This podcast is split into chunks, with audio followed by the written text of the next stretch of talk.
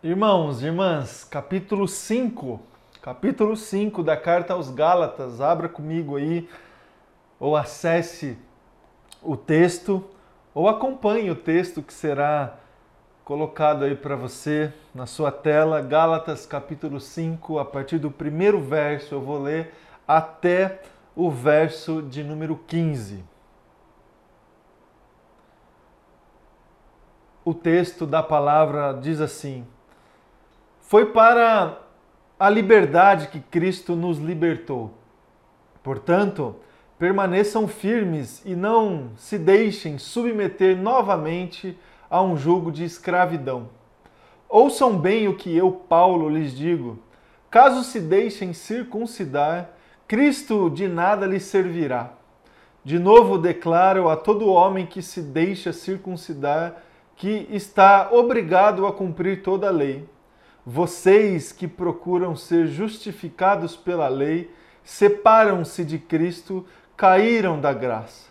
Pois é mediante o Espírito que nós aguardamos pela fé a justiça que é a nossa esperança. Porque em Cristo Jesus nem circuncisão, nem incircuncisão tem efeito algum, mas sim a fé que atua pelo amor. Vocês corriam bem quem os impediu de continuar obedecendo à verdade? Tal persuasão não provém daquele que os chama. Um pouco de fermento leveda toda a massa. Estou convencido no Senhor de que vocês não pensarão de nenhum outro modo. Aquele que os perturba, seja quem for, sofrerá a condenação. Irmãos, se ainda estou pregando a circuncisão, por que continuo sendo perseguido? Nesse caso, o escândalo da cruz foi removido. Quanto a esses que os perturbam, quem dera que se castrassem. Irmãos, vocês foram chamados para a liberdade. Mas não usem a liberdade para dar ocasião à vontade da carne. Ao contrário, sirvam uns aos outros mediante o amor. Toda lei se resume num só mandamento: ame o seu próximo como a si mesmo. Mas se vocês se mordem e se devoram uns aos outros, cuidado para não se destruírem mutuamente. Até aqui. Vamos orar mais uma vez? Feche os olhos aí, se coloque diante de Deus agora, diante da palavra de Deus. Vamos, vamos orar. Senhor Deus Pai, nós estamos aqui, Jesus, agora diante da palavra do Senhor, que Pode, Deus, essa manhã abrir os nossos olhos, abrir os nossos ouvidos espirituais para que a gente se aproxime um pouco mais, Deus, do Senhor, da satisfação da Sua vontade, da realidade, Deus, do Seu reino, Pai. Que o Senhor, Deus, possa, através da ação do Teu Espírito Santo, colocar, Deus, essa semente da Tua palavra dentro do nosso coração agora, Deus. É a minha oração, Pai, que nada, Pai, nada neste momento possa nos distrair, Deus. E a gente sabe, Pai, que é, acompanhar este culto dessa maneira online, Deus, nós temos muitas distrações. A gente pode, Deus, se perder nos nossos pensamentos, nas outras telas que estão disponíveis para nós. Mas eu oro agora, Deus, por todos os meus irmãos e irmãs que me acompanham, para que todos eles, Deus, sejam compelidos pelo Teu Espírito Santo, para que a gente se concentre, Deus, na Tua palavra e no recado que o Senhor quer trazer para nós essa manhã. Que seja assim, Deus, é a minha oração, Pai, em nome de Jesus. Amém e amém.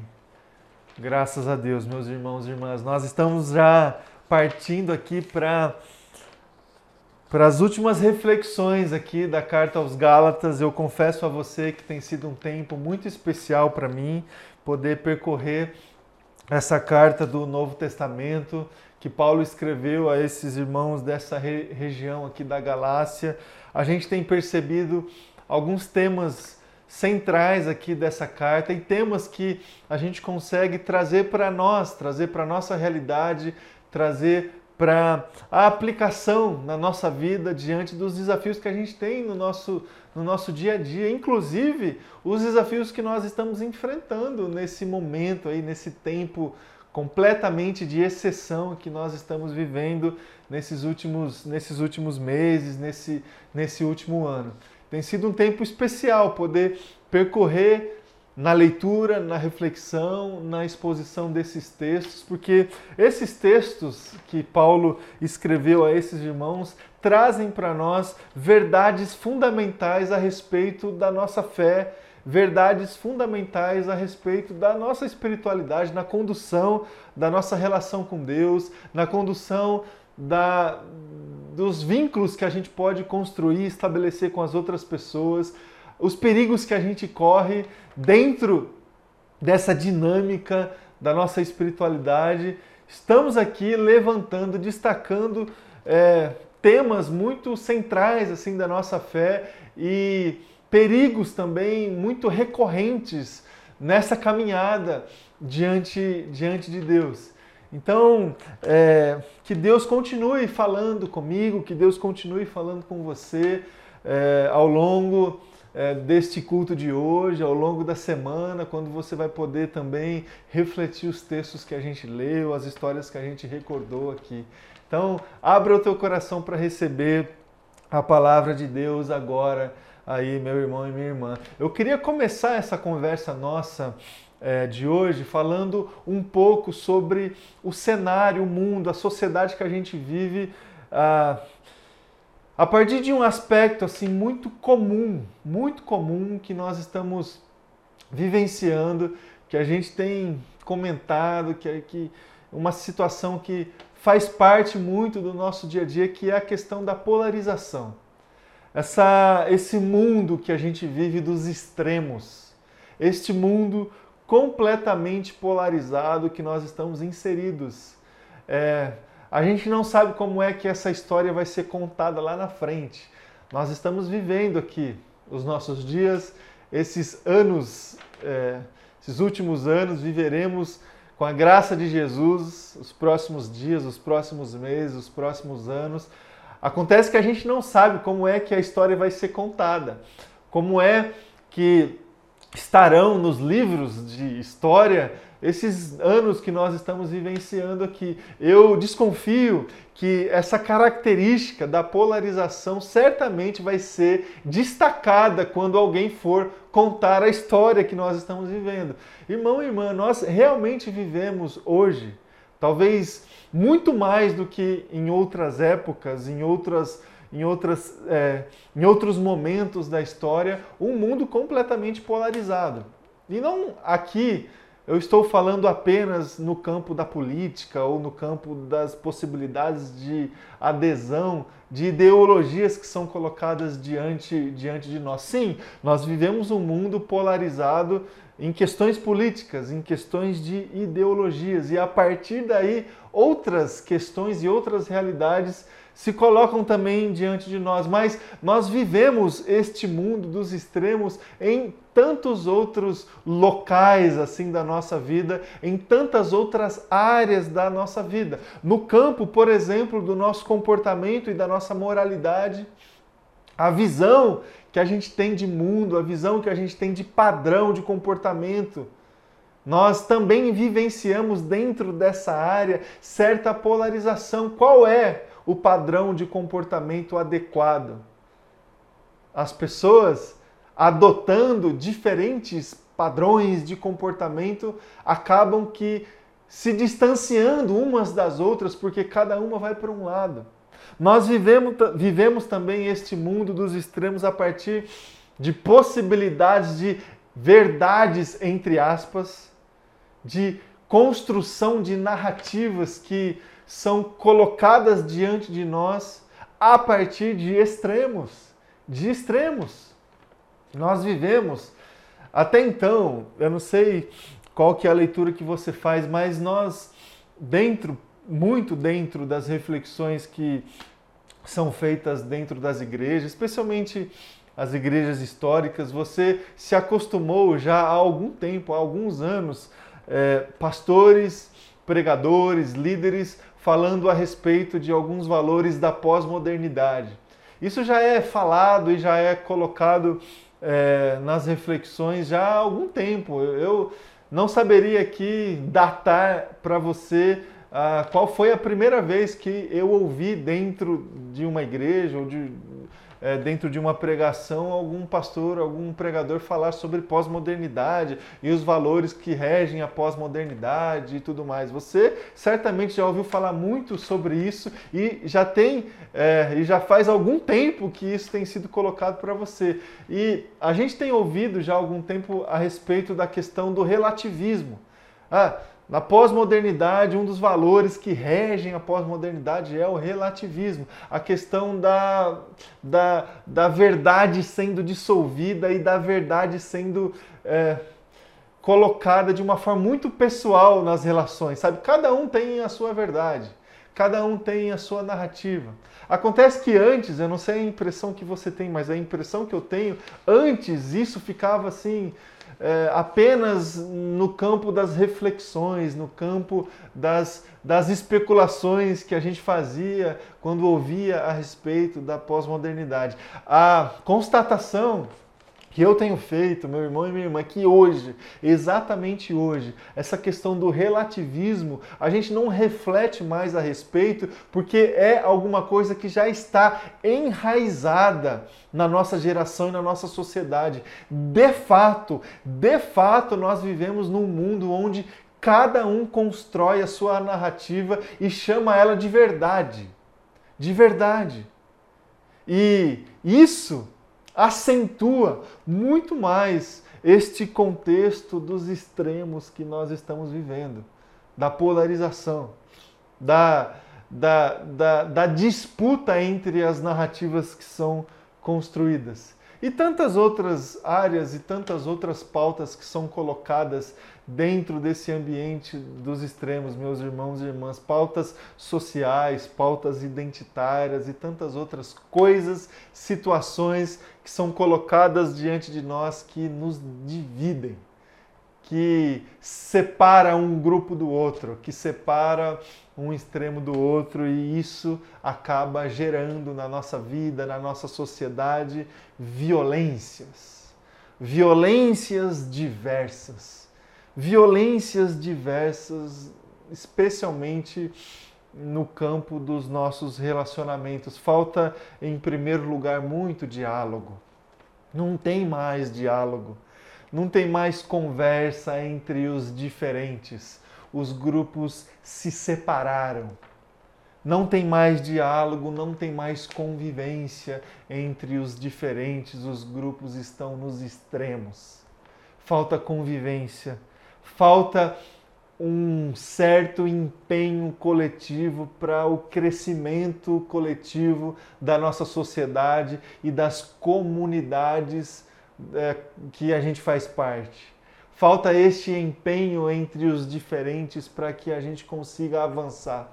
Não tem mais. Nós estamos vivendo, meus queridos e queridas, debaixo deste espírito de arquibancada, sabe? Nós estamos vivendo como se estivéssemos assistindo um jogo e torcendo para um time. E a gente olha para aqueles que estão também assistindo o jogo e torcendo para o outro time, e a gente olha para essas pessoas como se elas fossem para nós adversários, concorrentes, pessoas que estão torcendo contra nós torcendo é, a nossa desgraça, torcendo a nossa derrota, torcendo a nossa queda. E a gente tem feito o mesmo com os outros, com as outras pessoas. Sabe? Esse espírito de arquibancada onde as pessoas agem debaixo desse espírito de manada, sabe? Eu não sei assim você, mas quando você, eu não sei se você já teve essa experiência de estar num estádio de futebol, num ginásio, assistindo alguma coisa, torcendo para algo, torcendo para um time.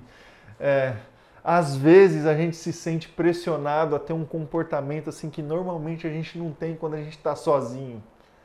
Normalmente a gente não tem quando a gente está assim na normalidade, mas quando nós estamos ali é, com o nosso coração fervendo na torcida, com a nossa, os nossos ânimos exaltados, a gente faz coisas assim que, que a gente não faria.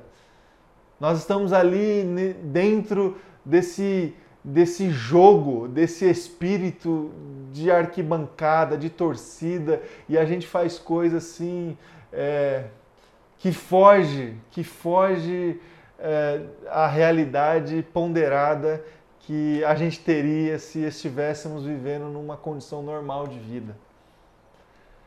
Essa é a nossa geração, meu irmão e minha irmã, e a pergunta que eu faço para você essa manhã é o seguinte: será mesmo que esse caminho é o caminho é, para a nossa sociedade? Será mesmo que esse é um bom caminho para a gente trilhar na nossa vida em comunidade, em sociedade? Será mesmo que a gente está indo para um lugar legal? Será mesmo que a gente está indo para um lugar seguro? Eu, eu desconfio muito. Desconfio muito, meus irmãos e irmãs. Será mesmo que esse caminho dos extremos, dos extremismos, é um bom caminho para a nossa espiritualidade? Será mesmo que esse caminho é um bom caminho para a nossa relação com Deus?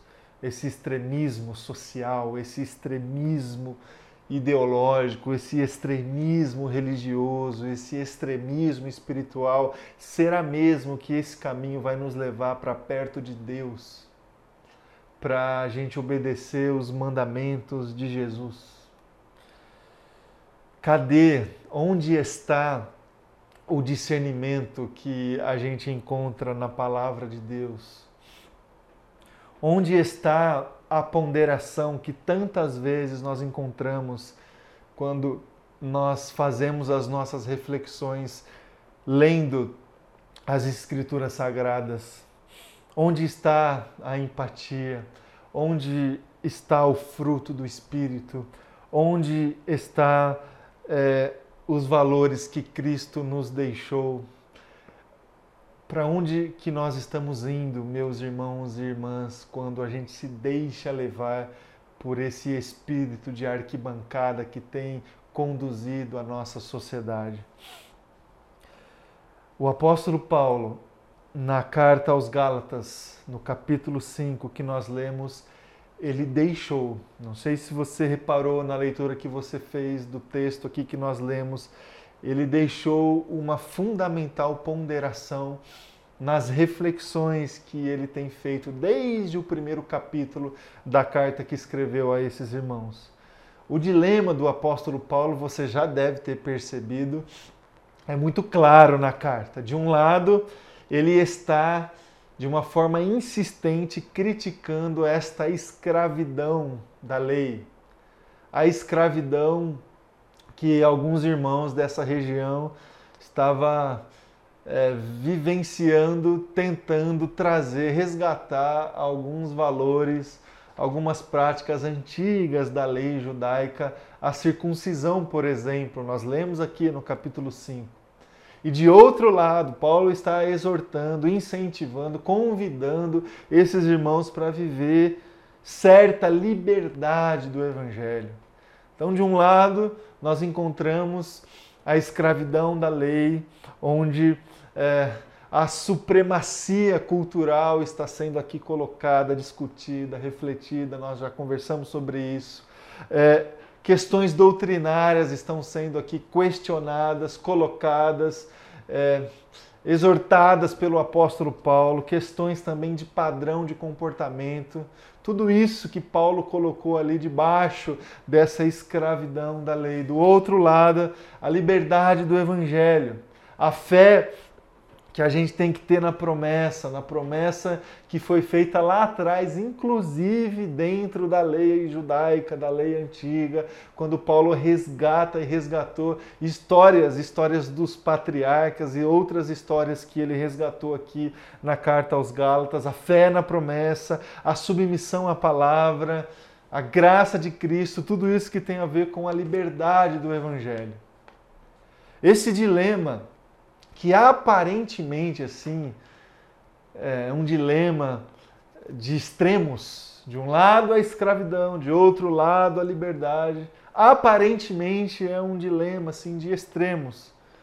Diante desse dilema, Paulo deixou no capítulo 5 aqui uma importante ponderação que eu gostaria de deixar para o teu coração, para que ela se torne para nós um, um, uma lição importante que nós temos na condução da nossa espiritualidade.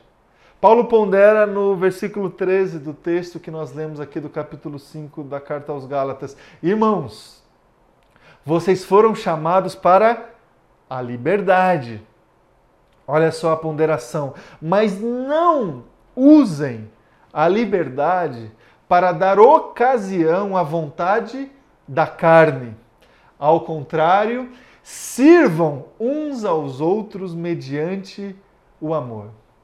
A liberdade do Evangelho, a liberdade que está sendo proposta aqui pelo apóstolo Paulo, a liberdade do reino de Deus, a liberdade que nós podemos desfrutar na nossa vida, a liberdade que a gente anseia tanto viver na nossa vida e na nossa história, ela deve e ela é ponderada pelo amor de Cristo. E não por nós, não pela nossa vontade. Porque assim, quando a gente ouve falar a respeito de liberdade, a gente tem sim certa tendência de achar que se somos livres, somos livres para fazer o que a gente quiser. Se somos livres, somos livres para falar o que a gente quiser. Se somos livres, somos livres para fazer e errar ou acertar ao léu da nossa vontade. Se somos livres, de fato, seremos livres para fazer o que está dentro do nosso coração. E aí o apóstolo Paulo chega para nós, nesse texto que a gente leu, e diz assim: não, não é essa liberdade aqui a liberdade do Evangelho. A liberdade do Evangelho ela é ponderada pelo amor de Cristo, não pela nossa própria vontade, pela vontade da nossa carne, aqui na linguagem do apóstolo Paulo. A liberdade que a gente tem que desfrutar na nossa vida é a liberdade que é gerada em nós pelo amor, pelo amor de Cristo. Este amor que nos liberta. Esse amor que nos liberta para que a gente viva essa realidade de Cristo em nós, de Cristo sendo formado em nós, de Cristo sendo forjado em nós. O amor nos liberta. E porque nos liberta, ele traz para nós alguns desafios, algumas vivências que a gente precisa ter na nossa vida e na nossa espiritualidade. E eu queria colocar elas aqui para você, para que a gente seja, pela palavra do Senhor, desafiado essa manhã para viver esse amor que liberta. O amor de Cristo nos liberta, por isso, em primeiro lugar, servimos uns aos outros. O amor de Cristo nos liberta, por isso servimos uns aos outros. O o versículo 13 que a gente acabou de ler. Por isso, sirvam uns aos outros mediante o amor. Meus irmãos e irmãs, o serviço prova o amor. Porque assim, é, você já deve ter ouvido muitas vezes a respeito do amor, e você já deve ter ouvido muitas vezes assim: ah, o amor não é assim, você falar que ama, não é? O amor assim não é da boca para fora, o amor não é sentimento, o amor, o amor, não é, e não é mesmo essas coisas. É, você consegue provar o que sai da sua boca, as expressões de amor que saem da sua boca através do serviço. Se você ama, você serve. Se você ama, você serve. Se você fala assim que você ama o seu marido ou a sua esposa, você vai provar esse amor através do seu serviço. Se você ama, você serve. Se você fala assim que você ama a sua igreja, é, você vai provar esse amor através do serviço. Se você fala assim que você ama os seus filhos, se você ama, você serve. Então você vai provar esse amor servindo os seus filhos. Se você fala assim que você ama é, o, o seu Deus, que você ama Cristo Jesus, se você ama, você serve. Você vai provar esse amor através do seu serviço. Lembra a conversa que Jesus teve com, com o apóstolo Pedro, depois da sua ressurreição e antes da sua ascensão? No capítulo 21 do Evangelho de João, Jesus retorna para ter alguns encontros com os seus discípulos e ele tem um encontro muito especial com o apóstolo Pedro. O Pedro que é, algum tempo antes tinha havia traído Jesus Cristo, havia traído Pedro que estava completamente ali é, transtornado, ele estava completamente constrangido por tudo aquilo que acabara de acontecer. E aí Jesus chega para Pedro e ele, diante do Pedro, ele, ele fez uma pergunta muito constrangedora e objetiva para o Pedro. Jesus chega para Pedro e, diz, e disse para o Pedro o seguinte: Pedro, você me ama? Pedro, você me ama? E, e, aí Pedro responde: Sim, eu te amo. E aí a, a contra a contra-resposta de Jesus foi: então, apacenta as minhas ovelhas. E Jesus fez isso por três vezes, e por três vezes Jesus disse para o Pedro: ó, se você me ama, serve. Se você me ama, cuide. Cuide das minhas ovelhas. Apacenta as minhas ovelhas. Meus irmãos e irmãs, o serviço prova o amor o serviço prova o amor de Deus, o serviço prova todos os amores que a gente tem expressado com, as nossas, com os nossos lábios. Esses amores são provados através do serviço e é assim que deve acontecer com Deus. Se a gente ama, a gente serve. Meus irmãos e irmãs, o amor nos liberta. Por isso, em segundo lugar, obedecemos os mandamentos. Sem amor, a gente não consegue nem obedecer os mandamentos. Olha só o versículo 14 do texto que a gente leu. Toda lei, toda lei se resume num só mandamento: ame o seu próximo como a si mesmo. A obediência, a obediência só é aceita pelo amor. O sacrifício que Deus aceita, as nossas as nossas submissões, as, todas as intenções que a gente tem na direção de Deus, todos os sacrifícios que a gente pode fazer, toda a obediência que a gente pode ter diante da vontade de Deus, diante da palavra do Senhor, se ela não for feita através do amor, de nada vale. Nós lemos no início deste culto, a, o capítulo 13 da carta aos Coríntios. Não adianta, não adianta a gente falar outras línguas, não adianta a gente falar a, a língua dos anjos, a língua dos homens, não adianta a gente vender tudo aquilo que a gente tem e dar aos pobres, não adianta fazer nada disso a gente não fizer por amor. E se a gente fizer sem amor, é só barulho, é barulho.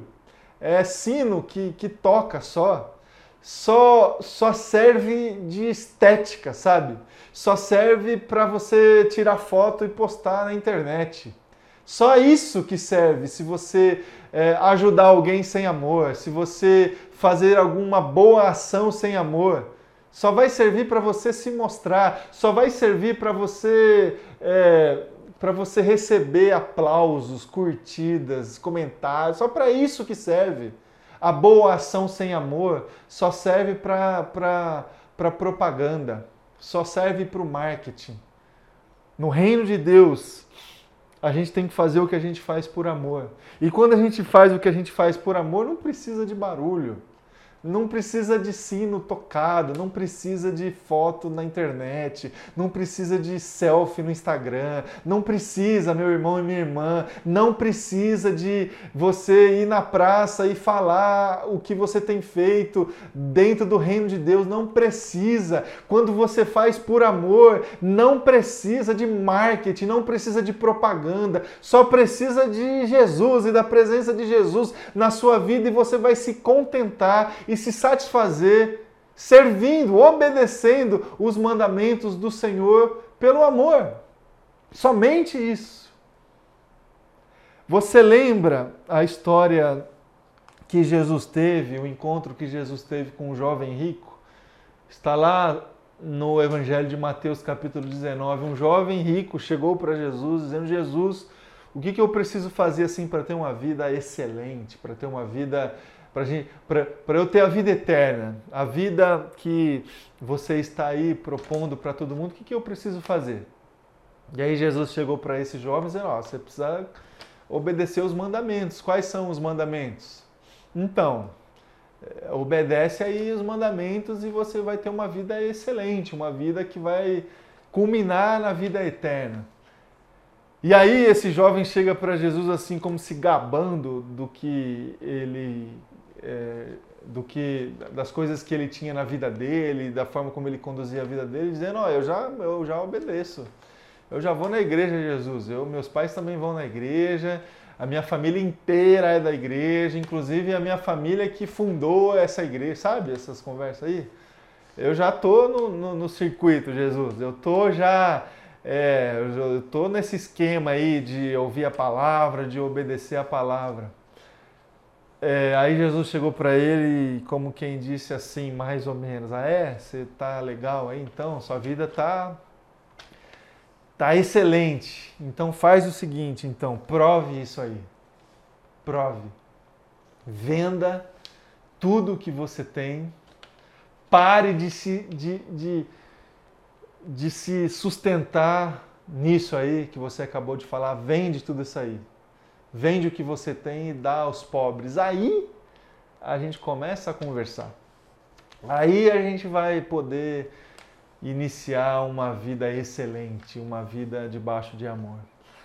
E aí a palavra diz que esse jovem se entristeceu e saiu da presença de Jesus porque ele era um jovem que possuía muitas coisas. Meus irmãos e irmãs, a gente só consegue chamar a atenção de Deus quando a gente ama. Nada do que a gente tem, nada do que a gente mostra, nada do que a gente compartilha pode é, sustentar a nossa espiritualidade. É só o amor. Por isso que toda obediência só é aceita por amor. Só. O amor nos liberta meu irmão e minha irmã. Por isso, por isso, em terceiro lugar, nós devemos cuidar uns dos outros. O amor nos liberta, por isso cuidamos uns dos outros. Versículo 15 do texto que a gente leu: Mas se vocês se mordem e se devoram uns aos outros, cuidado para não se destruírem mutuamente. Mas se vocês se mordem Olha só, meus irmãos e irmãs, esse versículo deve, esse versículo tem que ser assim colocado no, no outdoor, assim, na, na, nas entradas de muitas igrejas por aí, não é?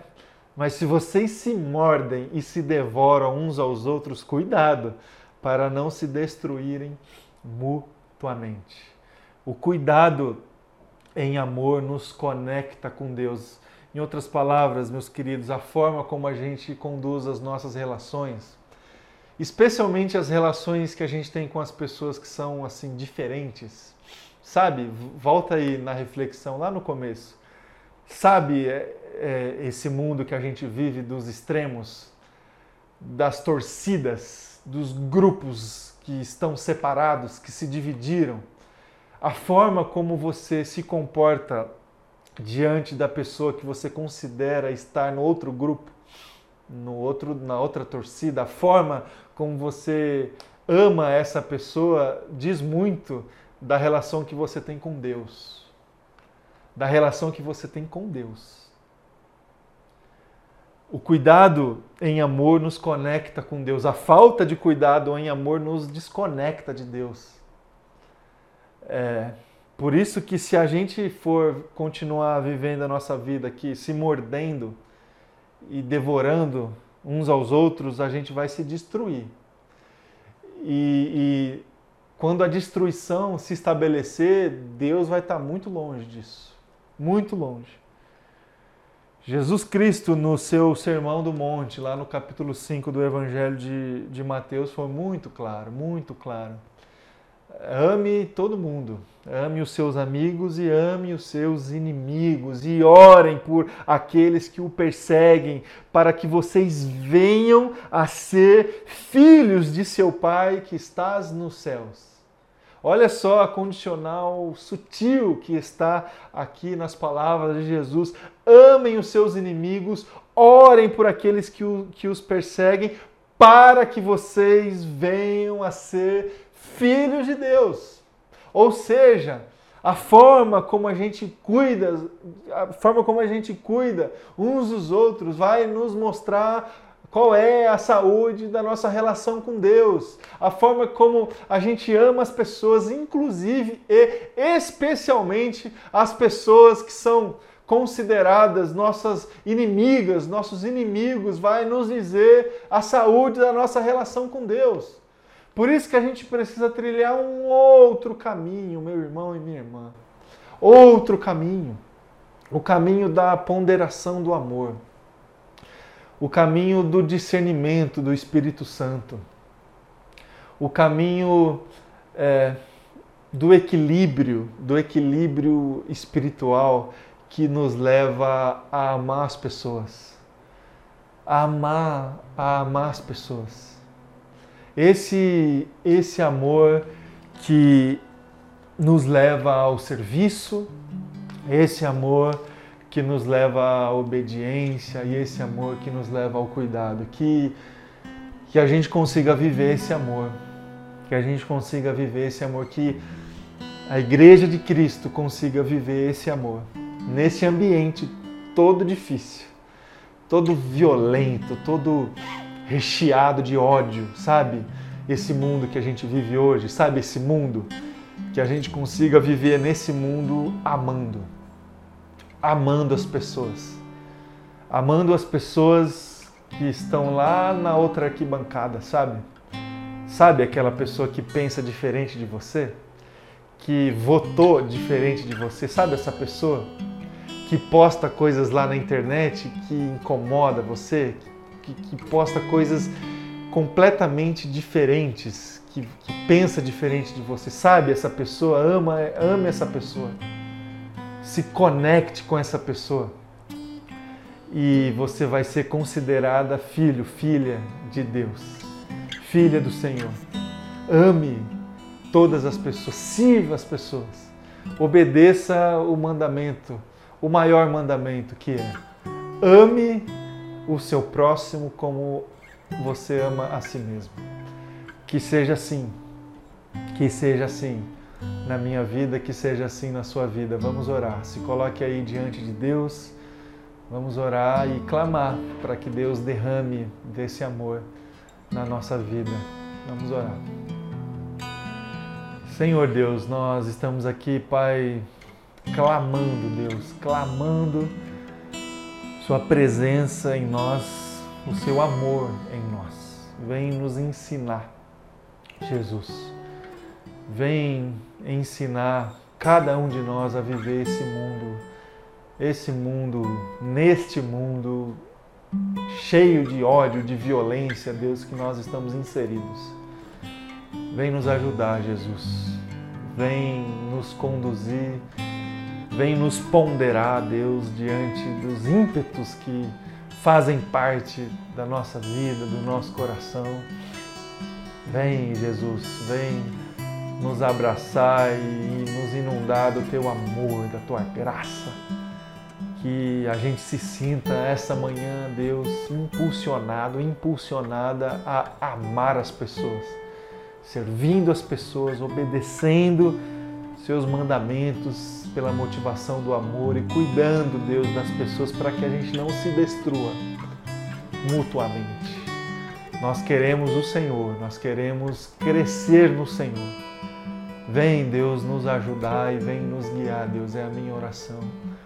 Em nome de Jesus. Amém. E amém. Graças a Deus.